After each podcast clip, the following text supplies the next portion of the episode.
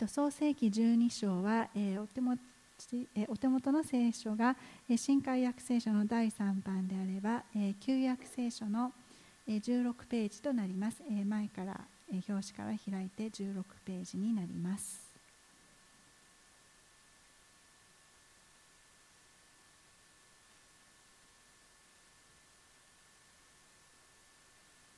それでは朗読させていただきます。え創世記第12章1節から4節主はアブラムに仰せられた。あなたはあなたの生まれ故郷、あなたの父の家を出て、私が示す地へ行きなさい。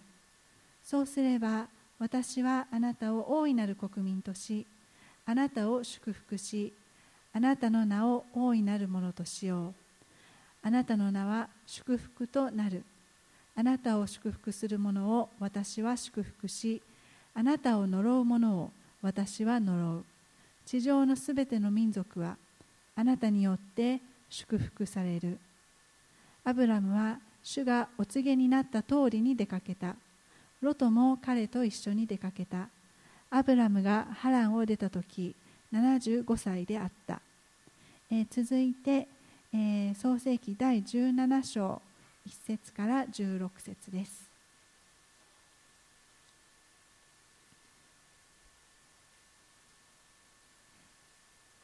えー、創世記第17章1節から6節より。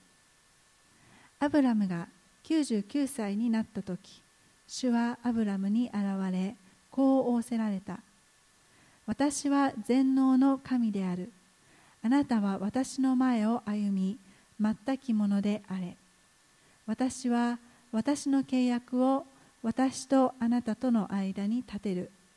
私はあなたをおびただしく増やそう。アブラムはひれ伏した。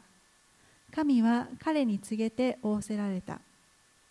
私はこの私の契約をあなたと結ぶ。あなたは多くの国民の父となるあなたの名はもうアブラムと呼んではならない。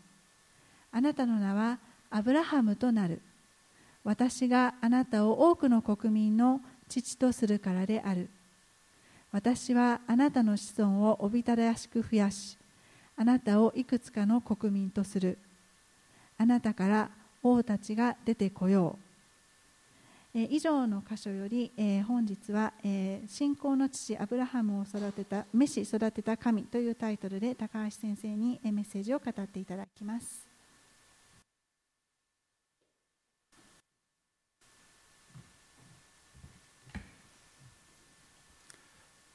本日からアブラハムのストーリーになる。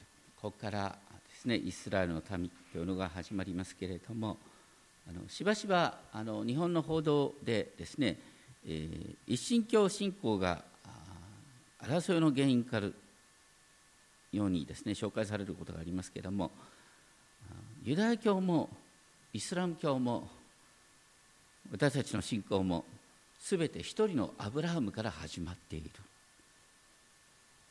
アブラハムからいわゆる創造主信仰というのが始まっているんだということをうっかりと忘れることがあるかもしれません。例えばイスラム教の開祖マホメット自身もですねあくまでもアブラハムに最も近いものアブラハムの後に従ったものとしてコーランに紹介されているんですね。ですからみんなアブラハムから始まってるんだったらもうちょっと互いに理解し合うことができるんじゃないかな。アブラハムの原点に立ち返ると。とふと思うことがあります、ただあの私たちもね新約聖書だけ見るとアブラハムっていうのはすごい人なんだ、ね、アブラハムの信仰に習う。実は同じことがコーランにも出てるんですね。コーランに出てるのはアブラハムは一つの模範これはイマームというんですね。最高の教師がイマーム。アブラハムはイマームである。そしてアラーに従順であった。従順な人っていうのはイスラームっていうんですね。そして、えー、純正な信者であった。信者ってムスリームって言うんです。だからこれあのねアラブ語を全部言い換えたらそのまま 私たちと同じって感じになっちゃうんですね。じゃあ何が違うかっていうとですねあのコーラの中にはアブラハムの失敗談というのは書いてないんです。新約聖書にもアブラハムの失敗談というのは書いてないんです。こう旧約聖書のこの箇所に失敗談が書いてある。アブラハムは私たちと普通のに同じ人間だったよねっていうことが書いてあるそれを読まずにアブラハムをなんかこう模範にしちゃうそこから実は息苦しい信仰が生まれてくる。旧約聖書って本当に面白いんですよね。じゃあアブラハムっていうのは最初からねこう神様のこと分かってたかっていうそうじゃん。アブラハムのお父さんのテラは別の神々に仕えていたっていうヨシア記の最後のに書いてある。月や星を拝んでいた。でも神様がアブラハム一人に目を留めてアブラハムを信仰の父として育ててったって話なんです。だからアブラハムがここに現れたとしたらね私を模範なんてとんでもないと、ね、神様が全能の死が私に目を留めて私を育ててくれたんだよ。だから私を見るんじゃなくて神様を見上げてくださいって言うんですよ。そういう面で私たちは誤解をしてないだろうか。10章27節からですねこれはテラの歴史である。実はアブラハムのストーリーはここから始まるんです。そして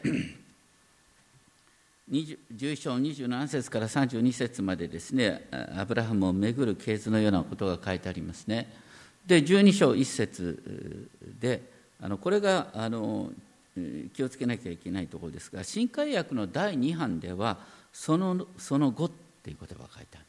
第3版にはその後っていう言葉が省かれているんです。どうしてだと思いますか？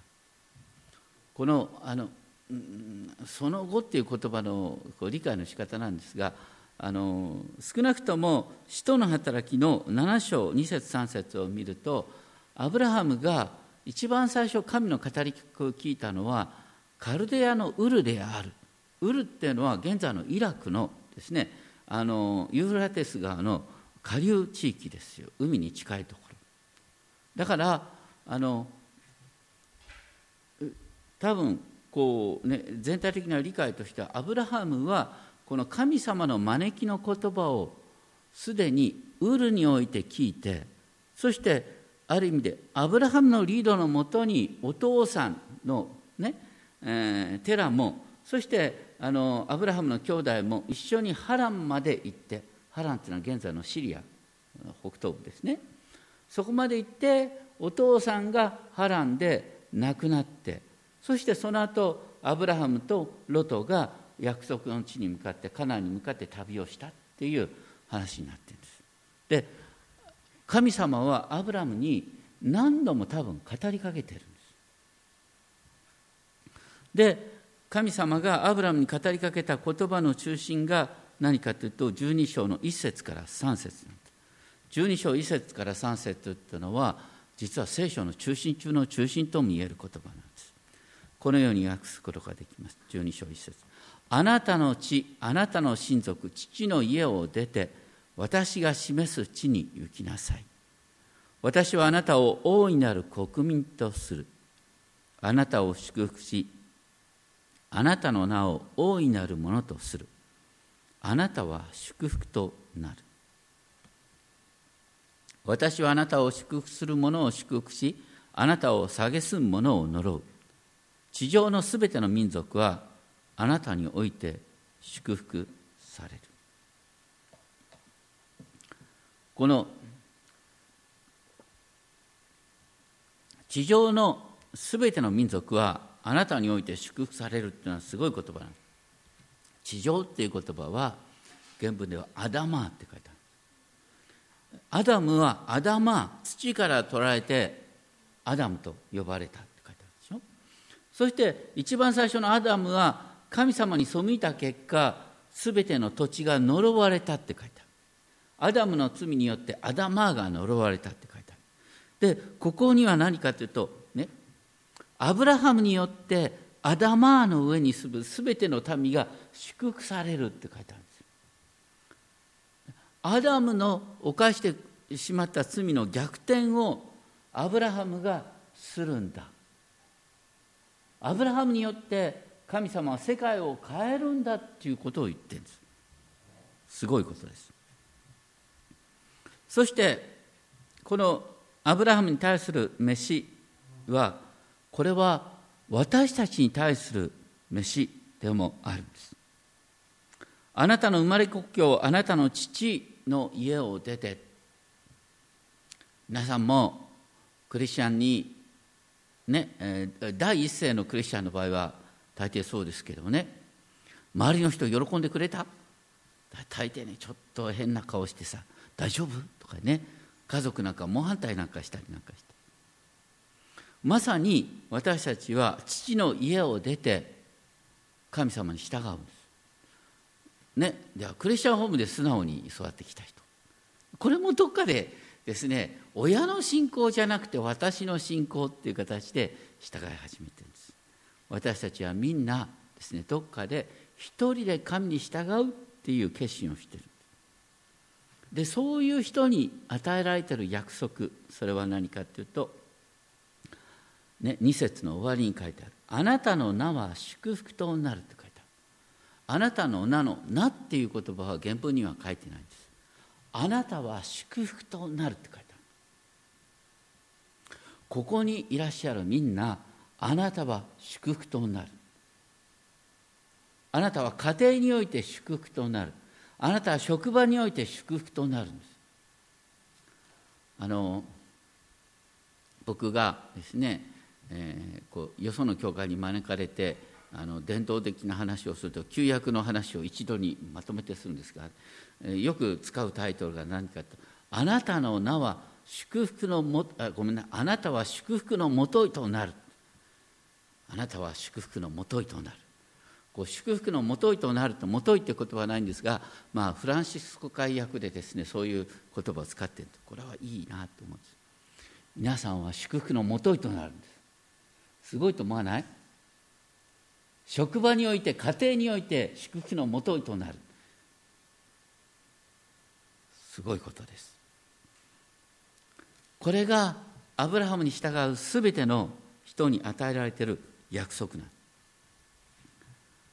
この時はアブラアブラハムはアブラムと呼ばれていた。アブラムは75歳で、え、約束の地に向かって旅をした。ただアブラムはあの生涯は175年であったって書いてありますからまあ 現代流に解釈すると40歳ぐらいで新しい旅に出たっていう感じかなと思いますけども。でその時に、ね、え奥さんのサライ。奥さんはこの時サラじゃなくてサライ、ね、住所に書いてあるのは不妊の女であったこう子供を、ね、産めない女性っていうふうに見られてた。でも神様がアブラムに声をかけた時ね私に従ってくるならあなたを大いなる国民とする。ね。それは現外にあなたとサラとの関係から不妊の女と呼ばれたサラとの関係からおびただしい民の元が生まれるんだよっていうことを言ってるんです。そしてそのですね神様の約束に従ってアブラムは旅をする。そして現在のカナンの地の中心ですねシェケムに着いた。12章6節。そしてそこでですね主がアブラムに現れてくださった。そしてそこでアブラムは祭壇を築く。なおですね南の方に旅をする。でベテルの近くまで来る。12章8節。そこにおいてまたアブラムは祭壇を築き主の皆によって祈る。ここにですねアブラムの歩みが書いてある、ね、神様の御声を聞いてそしてそれに従って歩んでいく。そしてそこで神様の、ね、また新たな現れを見てそしてそこに祭壇を築きそして祈る。だから信仰者の歩みっていうのはこういうね祭壇を築き主の皆によって祈るっていうことの繰り返しなんです。私たちもどっかで本当にここまで来てあ主に祭壇を築いて、別に目に見える祭壇築かなくたっていいんですね。私たち主を思い起こしてああ神様ここまで導いてくださったということを思い起こしながら次のステップに入っていくということをアブラムもやったまあ、そこまで見るとまさに信仰の父素晴らしいな話なんですがご存知の通り12章の10節以降ですねアブラムはあどういうわけかやっぱり食べ物ここにないよなね。その時飢饉だった。それでエジプトに下っていった。エジプトに下っていった時にアブラムどうしたの、ね、奥さんのサライがとても美しかった。美しい人って65歳だろうなんて思うんですが。わかんないですね、まあ、当時の感覚で30歳、えー、後半ぐらいに見えたかもしれませんけども。とにかくですねあの、うん、アブラハムは前々からねこの地に来るにあたってサライと相談してた後に書いたんですね、えー、お前はね美しいからねどうかお前の俺は、ね、危ない人の前にと妹って紹介するからなって言うんですね。奥さんって言ったら私がぶっ殺されてですね奥さんが奪い取られるって形になるからとか言って。でエジプトでそれをやったんですよ。どういうことになったかというと、ね、エジプトの王様パロがですね、えー、サライを召し抱えた。これはさまあだけど危ないよね。だってサライがエジプトの王に召し抱えられたらどういうことになるの？サライはですねエジプトの王様の子供を産むって話になっちゃう。最初の神様がアブラムに与えた計画がおかしくなっちゃう。ね？神様はそれでですねあの介入してくださってですねエジプトの王様パロをいじめてねパロがサライのことをあのアブラムに返さざるを得ないしてくださったなんてことをするんだろうねって思いますね。皆さんが結婚した相手がですねあのこう自分の身が危ないからと言って「いいよ妹だよ」とか言って うん、結婚じゃないんだよ」とか言って困っちゃうねでも神様はねそういう不誠実なことをやったアブラムを守ってそしてサラをサライを守って豊かにしてくださった。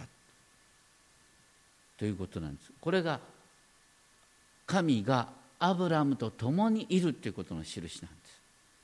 私たちいつでもね何か知らないけども私たちが誠実にすると神様は誠実に答えてくださる。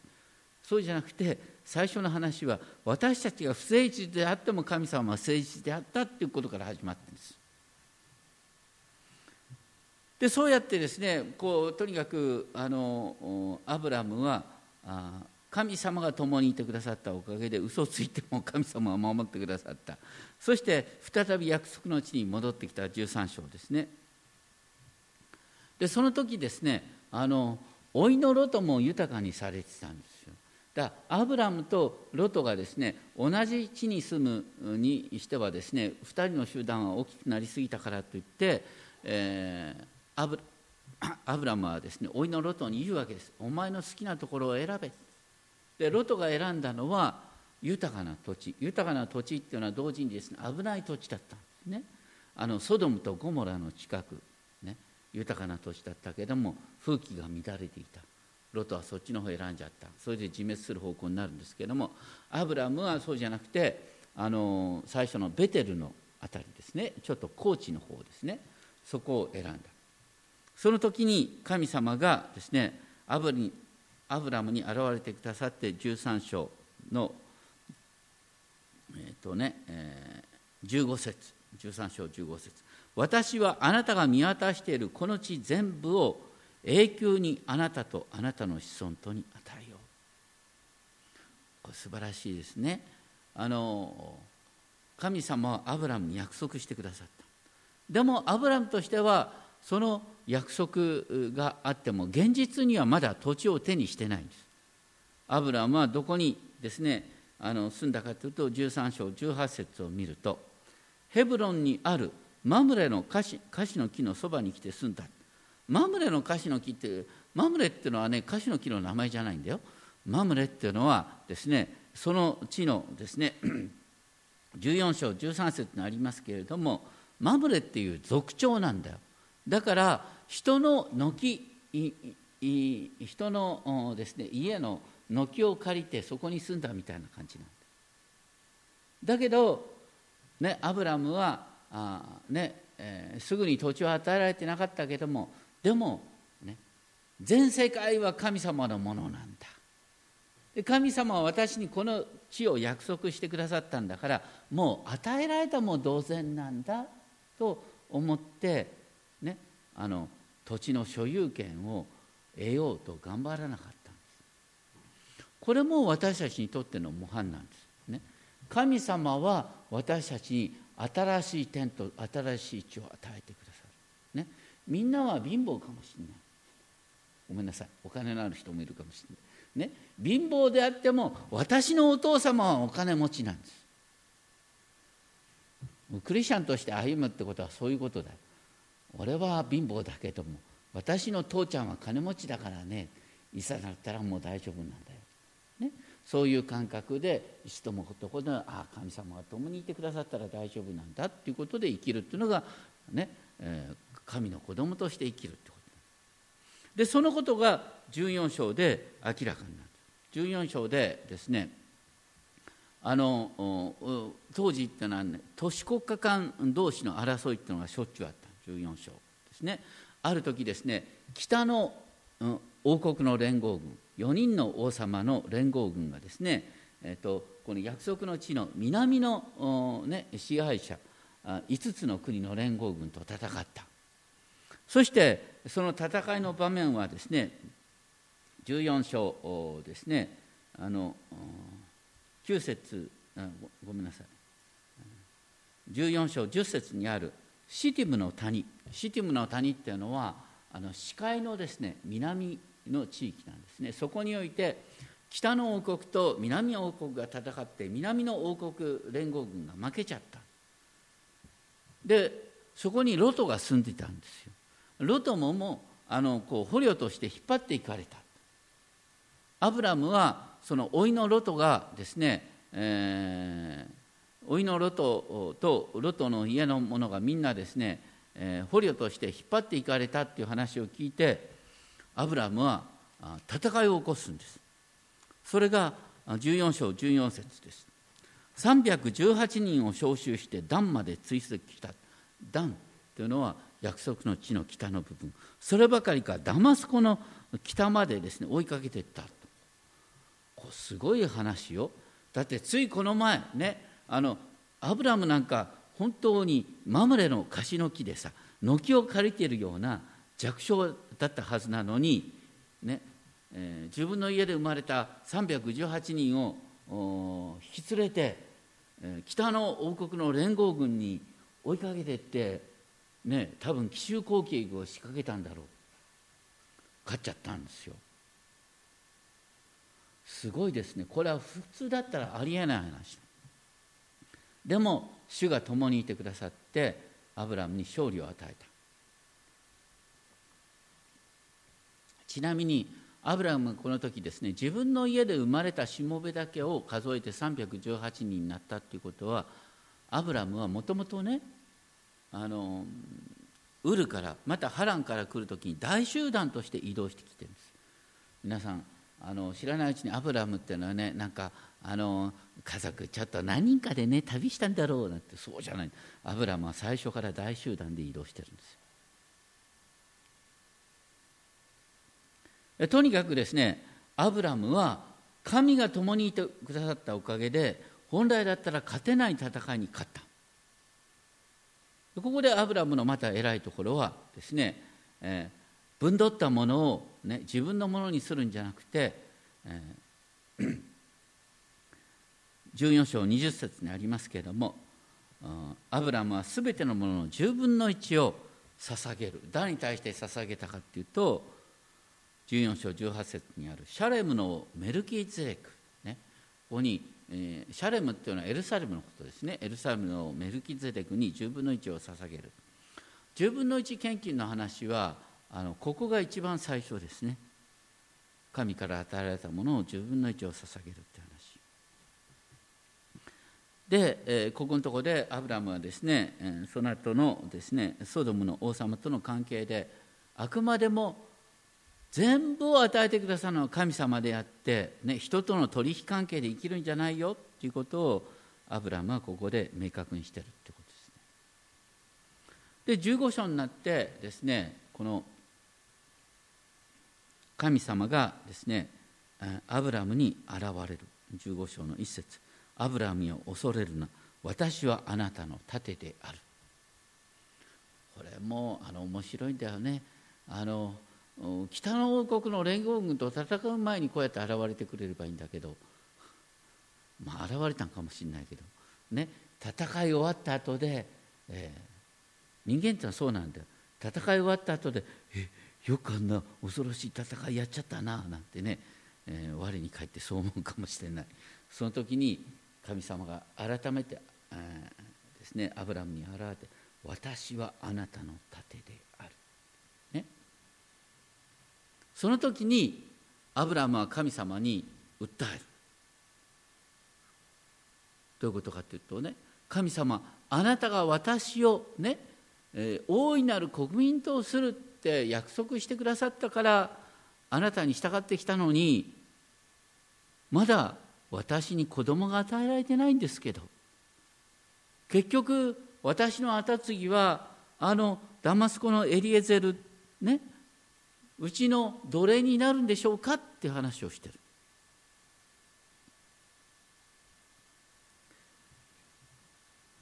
アブラアブラムの、ね、素晴らしいところは何かというと神様に正直に訴えるってことです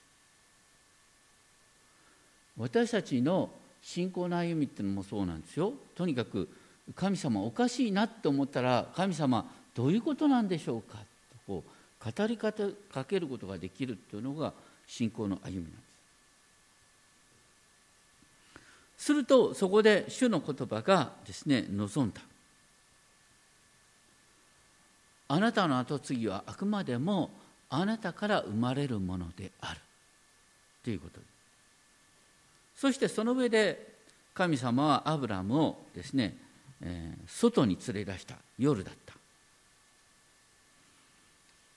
そしたら、ね、神様アブラムに星を見させた。あの星を数えることができるか。見上げてごらん夜の星よっていう歌がありましたけれどもなんかね皆さん夜の星見上げてる？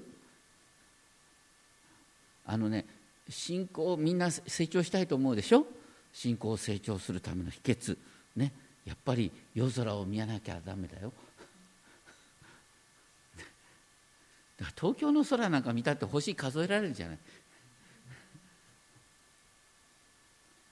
ね僕の田舎なんか行ったら、ね、群馬県もそうかもしれませんけどもとにかくですね あの星を数えられないところに行かなきゃだめよ。ね天の川それ見てねアブラムはそれを見せられてあなたの子孫はこのように増えるんだそれをアブラムは信じたんですね。彼は主を信じた。15章6節。主はそれを彼の義と認められた。後の新約聖書で、ね、パウロがローマ人の手紙をはじめとするところでですね信仰によって私たちは義とされるんだっていう言葉を言う時にいつもですねこの漱石15章6節を引用するんです。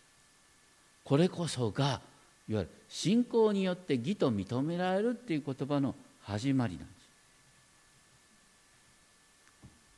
だから私たちは信仰によって義と認められるという言葉はいつも必ず神様の啓示があるんです。啓示を受けアーメンと受け止めるということなんです。ところが知らないうちにねあのこうキリスト教会でもですねこういう言葉が流行って私は信仰があるから楽観的に生きるんだとかさ、ね、僕は信仰が弱いからどうも物事を悲観的に見てしまうとかねこう冗談で言うのはまあいいんだけれどもさそそういう信仰の使い方っておかしいよね。信仰っていうのはあくまでも神の啓示をそのまま受け止めるかどうかっていうことなん。啓示のないところの信仰っていうのはないんですよ。ね、楽観的なのを信仰おかしいよそれは。ね、とにかくここのところで問われているのはアブラムが夜空を見せられてあなたの子孫はこのように増えるアーメンって答えた信仰とは何も何よりも神の啓示に対する受動的な応答なんですその通り信じる。それが信仰なんです。啓示のないところに勝手なですね願望を生み出してですね、えー、その願望は神様が叶えてくださるんだと信じる。これが信仰なんていうのはそれは違う、ね。まあ、とにかく、うん、それで済まないのがまた面白いところ。ね。で続けて神様はアブラムに掲示される。何かというと、ね、アブラムに対する約束はいつも2つあるんです。一つはあなたの子孫がこの星のように増えるということともう一つはこの地をねこのカナンの地をお前の子孫に与えるってこと。それに対してさっき言ったようにねアブラムはいつもですね、えー、人の家の軒を借りるような生き方をしてたから神様に訴えるんです。15章8節ね。神主よそれが私の所有であることをどのように知ることができるか。証拠を見せろって話して すごいね。でそれに対して神様が見せてくださったその印それが15章9節から。これは当時の契約の儀式です。当時の契約の儀式っていうのは何かというとですね2人が、ね、契約当事者が約束をするでしょ？そして約束をした後ですねあの羊を2つに割ってまたあ、ね、ヤギを2つにですね切り裂いてで契約の当事者同士がその切り裂いた動物の間を通り過ぎるんです。それによって何をやるかというとね約束破ったらこの牛が2つに切り裂かれると同じように私の身が切り裂かれても構いませんということ。命がけで約束を守るということの印として切り裂かれた動物の間を通り過ぎる。ところがこの時にアブラムはですね切り裂かれた動物の間を通り過ぎたでしょうか。通り過ぎてないんだよね。この時神様はアブラムを深い眠りに陥れた。その間に神様だけが、ね、燃える松明としてこの切り裂かれた動物の間を通り過ぎたって方。だから神様が一方的にアブラムに対して約束してくださったんです。でアブラムはその深い眠りに落とされた間に何を、ね、神様から示されたかっていうとお前の子孫はですね増えるんだけれどもね、400年の間あの奴隷として苦しまれ苦しめられる。イスラエルのその後のストーリーの中心ですよ。だけどねお前の4代目の者たちがここに戻ってくる、まあ、とにかくアブラハムの子孫が戻ってきてこの約束の地を占領するようになる聖書のストーリーはまさにこのストーリーの通りに移っていくわけですよ。アブラハムの子孫がですね、えっと、アブラハム、イサク、ヤコブ、ね、ヤコブの子供の代になってエジプトに逃れていって400年の間奴隷とされてでもねモーセに導かれて約束の地に入ってくるでしょ？そしてイスラエルに与えられた約束の土地の印が15章18節以降。15章18節以降にここに約束の地の範囲書いてある。現在もあのいわゆるですねアラブ人とイスラエルの民との紛争ね。イスラエルの民は約束の地はね、えー、どこを引き出すかというと必ず創世記15章を引き出してくるんですよ。創世記15章にこの地が約束の地として与えられてるでしょ。これ3000年前からそうなんだよってね、えー、主張するわけですね。で実際にあのね、アブラハムの子孫はダビデ・ソロモンの時に今から3000年前にあの約束の地を、ね、占領することができたんです。だけど、ね、ダビデ・ソロモンの後にイスラエルの民が神様に背くからその土地を、ね、失ってしまったって話で新約の時代は何かっていうと新約の時代その土地の所有をね私たちは願う必要はない。私たちもすでにアブラハムの子孫なんです。ね。私たちはイスラエルから、ね、アブラハムの子孫とされて私たちは新しい点と新しい地を受け継ぐんです。どちらにしてもこの15章で言ってることは神様はご自身の約束を必ず守り通してくださる。聖書のストーリーをたった一言のヘブル語で表現するとヘセットっていうんですね。ヘセットっていうのは契約の愛とかね。からあまあ、しばしばねこう慈愛とかいうふうに訳してるね。このヘセッドっていうのはこれこれこれこそが聖書の言葉の中心。神様は約束を守り通してくださる。アブラハムに対する約束を守り通してくださるっていうのが聖書のお話の中心なんです。そしてイスラエルは神様の約束をね見てそして約束の地を占領することができたのに神様は裏切って国を失ったっていう話がこの後に出てくる。でそのようにアブラハムはアブラムは神様の啓示を受けてわあこれから私の将来は明るいって思ったはずなんだけどもそう簡単にですね問題の解決が生まれないというのが16章ですね。16章で何が書いてあるかというとねえー、奥さんのサライがアブラムに訴える。10年経ったって子供が私たちに与えられないんだけど神様の約束どうなったんかな。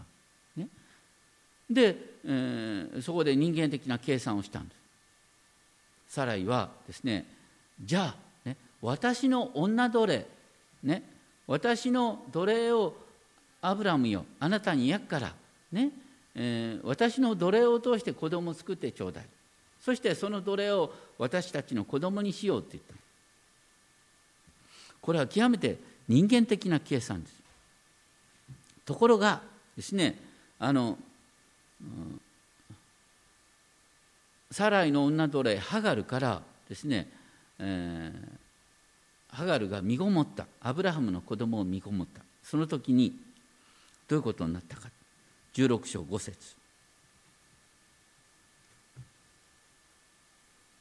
ハガルが急に横柄になった。まあごめんなさい。女性ってのはたまたまそういうことがあるかもしれないね。私は身ごもった。偉いんだ。とにかくですね、えー、ハガルは大変だったんですよ。その時サライはですねアブラムに訴えた。私に対するこの横柄さはあなたのせいだ。アブラムよ。ね。あなたはハガルを奴隷として扱ってない。あくまでも奴隷として厳しくしつければいいもの甘い顔をするからですねハガルは横柄になったどうしてくれる？アブラムよと言ったんですよ。ね。神が私とアブラムあなたの間を裁いてくれるように。でそれに対してアブラムは何と言ったか16章の6節ご覧。あなたの女奴隷はあなたの手の中にある。彼女をあなたの好きなようにしなさい。これはねよく、まあね、よく起こる家庭のパターンだよ、ね、家庭で奥さんがですねキーッと言って訴えるとですね大抵夫はどういうかってああ好きなようにしたらいいよって。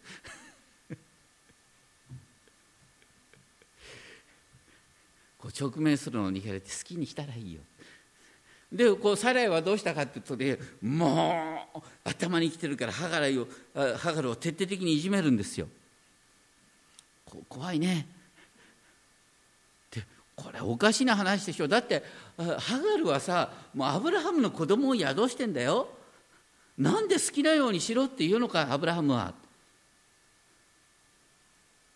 だってアブラハムからね子供が生まれるんだから奴隷の子供があってもこれは大切にしなきゃならないはずだよ。ねでもサライが怖かったんだろうね好きにしたらってでハールがこう逃げていくわけですよ。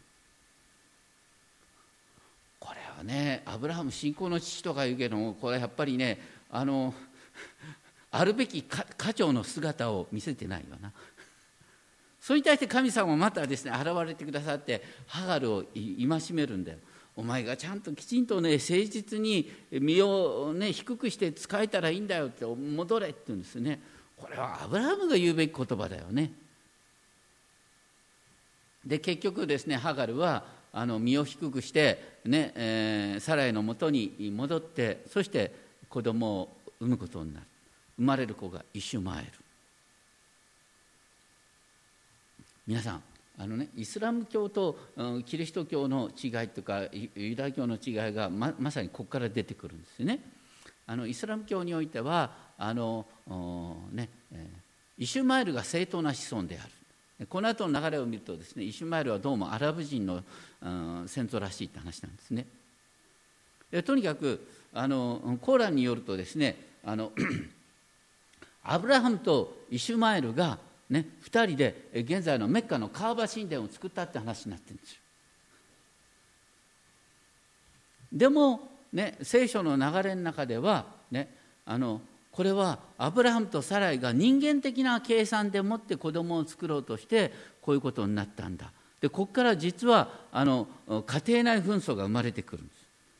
ね、16章の12節を見るとですね12節見るとこの、うんこうイシュマエルっていうのはですね野生のロバのような人間になる。野生のロバって一人で生きるものとなる、ね、そして彼は全ての兄弟に敵対して住む。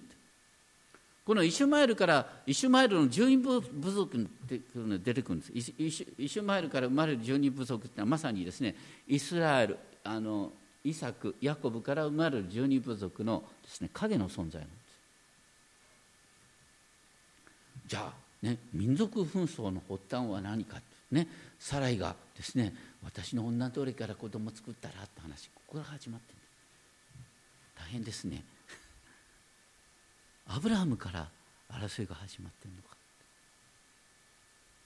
でとにかくですねイシュマエルが生まれたそれはあですね16章の終わりアブラハムがアブラハムが86歳の時であった。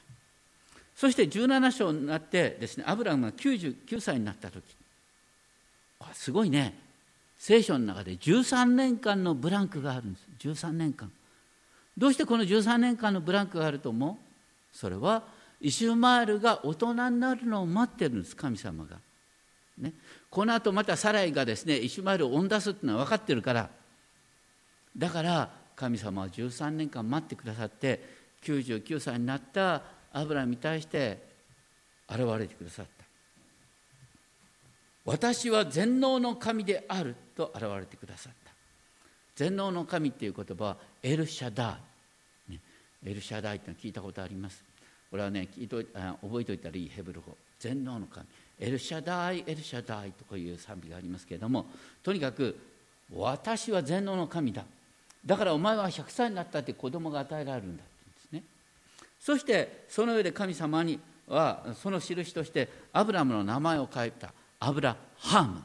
アブラハム。ね、えー、ハム。まあとにかくアブラムアブラムーからアブラハムに変わるんです、ね、これが決定的な変化。そして、えー、アブラハムとは多くの国民の父という意味なんです。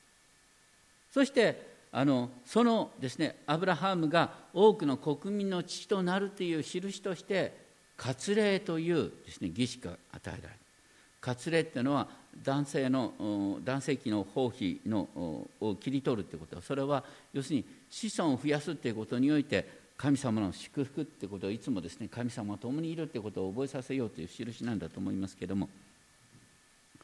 でこの時にアブラムはすぐに素直に信じたかというとですね17章17節を見るとですね、えアブラムはひれ伏して、ね、17章17節。そして心の中で笑った。100歳なんか無理だよね。って言って思って神様に何て言ったかっていうとアブラムはねいやちょっと無理やと思うから一周マイルにさせてくださいよって言ったんだ。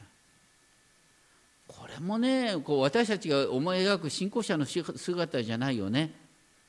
神様に対してちょっと無理じゃない？一周マイルにしようよって神様に相談かけて。それに対して神様はそうじゃなくてねいやそうじゃない。サライから生まれる。ね。サライが名前を変えるんだ。サライじゃなくてサラになるんだ。サラっていうのは何かというと国々の母。でそのように神様はサラの名前まで変えてそして私はサラとの関係から多くの国民の父となるんだ。あお前を多くの国民の父とするんだっていうふうにこう保証してくださるんです。でこの流れを見るとねいわゆるアブラハムっていうのは本当にかっこいいどころかちょっとねえー、ちょお調子者おとぼけ屋さんでですねいざとなったら逃げ出すようなところがある、ね、そういう私たちと同じ人間だっていうことを言ってるんです。私たちと同じ人間のアブラムを召してアブラハムに変えてくださる。これは神様が信仰を育てたっていうことのストーリーなんです。これは私たちにおいてもそうなんです。私たちの信仰を神様は育ててくださるあんまり比較宗教的な話をするっていうのは気をつけなきゃいけないんですけれどもでも歴史的にめ極めて明確なのはイスラム教はいつ生まれた？イスラム教というのはイエス様から 600, 年経ってですね。であの マホメットがマホメットはねユダヤ教もキリスト教の話もよく聞いてたんですよ。でもね絶対納得できない話があった。それは三密体の話なんです。なんで神に子供がいてイエスが神の神なのか。絶対納得できない、ね、神は唯一なんだ。だからアラー・アクバール。アラーは唯一である。アラーは唯一唯一って言ってるのは何かとったら三密体は嘘だって言ってるんですよ。でも私たちにとって三密体信仰はまさに中心中の中心なんです。それはどういうことかっていうと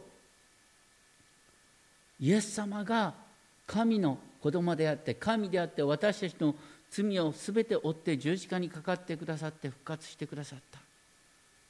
でイエス様は今天において私たちのために取りなしをしてくださる。イエス様はあなたのお兄さんなんだ。神が人となってくださったんだっていうことを言ってるんですよ。それとともにあなたは自分の力で信じているんじゃなくて聖霊様によって信じているの。聖霊様によってイエスを主と告白しイエスのお父様を私のお父様と呼んでいるんだ。